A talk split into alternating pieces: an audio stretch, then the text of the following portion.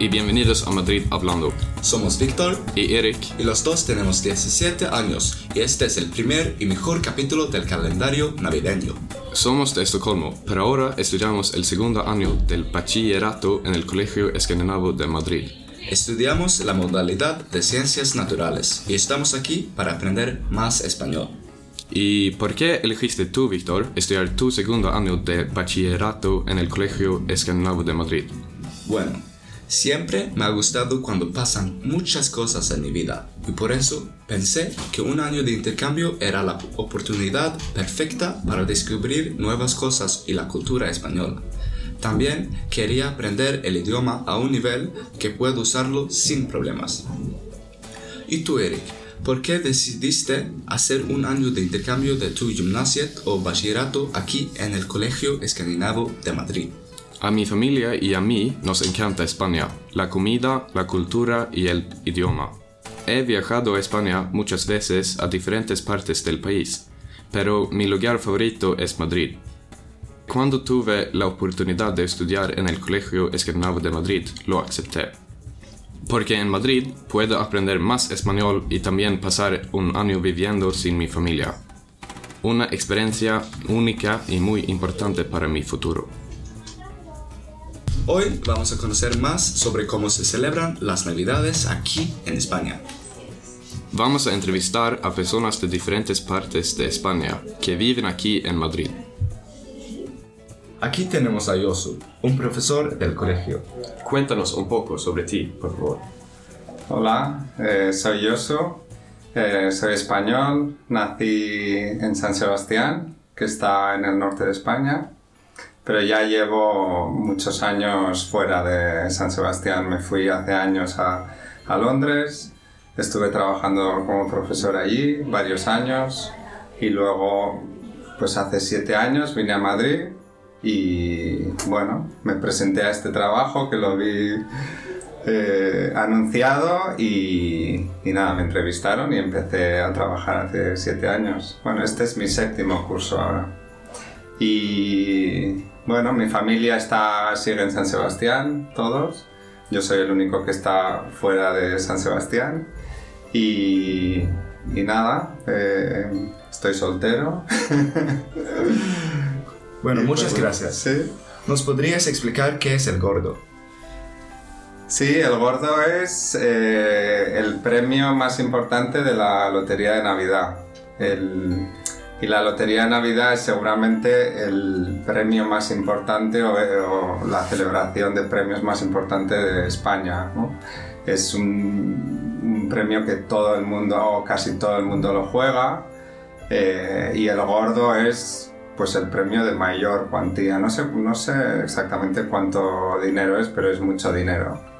Hay otros premios durante el año que tienen más dinero que el gordo, mm. Pero como es el Navidad y todo el mundo lo juega, es como el premio sin duda más importante porque al final todo el mundo, las familias, en los trabajos lo juega y es como, como a la vez una celebración, ¿no? que, que, la gente se pone esa mañana mirando la tele y, y, a ver quién toca y luego sale todas las noticias y bueno, sí, el premio más importante sin duda. ¿Cómo celebráis la Navidad en tu familia? Pues eh, las celebraciones sobre todo, como en España se hace mucho con comida, ¿no? Se hacen mm, cena de Navidad, cena de eh, no, cena de Nochebuena, luego la comida de Navidad y luego también en Nochevieja y Año Nuevo. ¿no? Aunque lo de Nochevieja en mi familia ya se hace menos, pero siempre nos juntamos mm, para comer, básicamente. Eh, sí, y, y, mi familia es grande, al final la Nochebuena o el día de Navidad nos juntamos 20, 25 personas y, bueno, es el día que vemos, o sea, yo parte de la familia no la veo durante el año, pero esa, la Navidad siempre, siempre los veo. ¿Tenéis alguna tradición especial? Sí, em, en mi familia siempre ha sido mucho de, de, preparar el Belén, la natividad. No hemos sido tanto de árbol de Navidad, pero el Belén era algo que siempre se hacía o se hace todavía. Y entonces cuando llegaba la Navidad o diciembre, hacíamos una excursión al monte para recoger musgo como hierba, ¿no? Y, entonces íbamos a como de ilusión, tal, y luego íbamos a casa, teníamos figuritas, preparábamos el Belén así como súper grande. Y sí, esa es la tradición así que recuerdo, recuerdo más. Luego cosas que hacíamos, pues bueno, siempre íbamos a esquiar, por ejemplo, en Navidad era una cosa que hacíamos siempre. Pero sí, lo que más recuerdo es el Belén. ¿Nos puedes hablar un poco sobre la comida típica navideña? Eh, sí, o sea, en mi familia siempre ha habido un menú que era más o menos igual eh, todos los años, ¿no? Eh, como unas tapas o entremeses para empezar, ¿no? Con jamón, con tapas, con, con, espárragos, o sea, como un montón, toda la mesa llena de, de entremeses. Luego se hacía, se hace caldo, que era un poco como para para bajar la comida y seguir comiendo más, ¿no? Eh, y luego el, plato típico de todos los años es el cordero. Eh, y en mi familia todavía, eh, bueno, las mujeres son las que cocinan, sobre todo mi madre y mi tía, ¿no? Entonces siempre estaban como estresadas de a ver cómo sale el cordero, tal, porque tenía que salir a su punto y tal. Y luego siempre salía bien. Pero el cordero era como el plato estrella. ¿Qué es cordero? Cordero es lamb. Lamb, ah. Sí. Y, y, luego siempre los turrones, o sea, bueno, turrón, mazapán, polvorón, que es típico español, mantecados y luego turrón. Entonces, sí es verdad que al turrón siempre llegas un poco como súper lleno, ¿no? Pero, pero sí, esa es la, es la comida como típica. Sí. ¿Y qué plato típico de Navidad es tu favorito? Eh, te diría todo, ¿no? Pero... Eh, ya, a mí los, el, comienzo, como los entremeses de pinchos y eso, es lo que más, más me gustaba, porque era como el comienzo y durante el año tampoco es que comer, bueno, puedes salir de bares y, comer tapas y tal, pero estos eran como pinchos que solo se preparaban en Navidad, ¿no? Y sí, eso sería mi, mi, favorito. Mm. ¿En qué día reciben los niños españoles sus regalos de Navidad? Pues hay, puede haber mm, dos días dependiendo de las familias. Ah. Puede ser el, día 24 por la noche eh, o, por la, el día 25 por la mañana o si no el día de Reyes. Eh, por ejemplo, en el norte hay familias que hacen solo el 24 o solo Reyes o los dos, ¿no? En mi casa se, los regalos se hacían el día 24, o sea, 25 por la mañana, mm. era ese día. ¿Y de quién? Eh, en Suecia tenemos eh, Papá Noel, pero ¿de quién eh, reciben los niños aquí los regalos?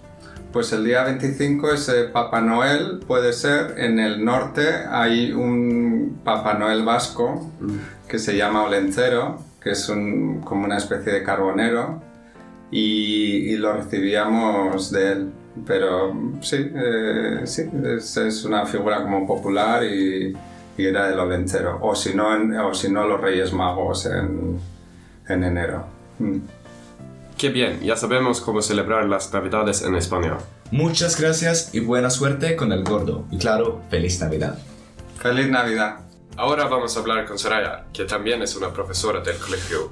Cuéntanos un poco sobre ti, por favor. Hola, buenas tardes. Pues sí, soy Soraya, em, tengo 32 años y trabajo en Madrid eh, desde hace 4 o 5 años, pero vengo de un pueblecito muy pequeño de Castilla-La Mancha y soy profesora de español en la parte internacional del cole y de algunos eh, alumnos del sistema sueco también. Y estoy muy feliz de estar aquí con vosotros. ¿Cómo se celebra la Navidad en tu familia? Bien, eh, la Navidad en mi familia se celebra, yo creo que como en todas las casas, el día 24 de diciembre nos juntamos para tener una cena familiar y después salimos de marcha con los amigos también.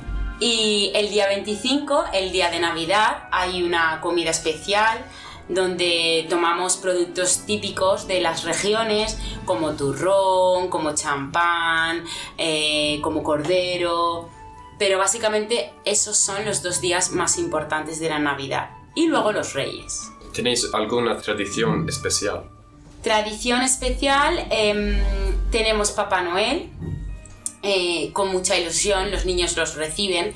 De hecho, el día de, de Nochebuena, por la tarde, en algunos pueblos hacen como una especie de procesión con los niños tocando panderetas. ¿Conocéis las panderetas? No. No. Es un instrumento redondo que suena y entonces cantamos villancicos con la pandereta y los niños aman ese momento. ¿Cómo celebráis la noche vieja? La Nochevieja es bastante interesante porque en España, dependiendo de la zona o lugar en el que vives, se celebra de forma diferente. Yo normalmente la celebro con mis amigas y amigos y cada año es de forma diferente. Un año vamos eh, de camping, otro año vamos a un restaurante, otro año nos quedamos en casa de algunos amigos y hacemos alguna temática y fiesta. ¿Sabes por qué se comen las 12 uvas? Pues creo que tradicionalmente empezó como en 1985 aproximadamente con el objetivo de fomentar eh, el cultivo de las uvas. Los, las personas que se dedicaban a cultivar uva era una forma de marketing y propaganda.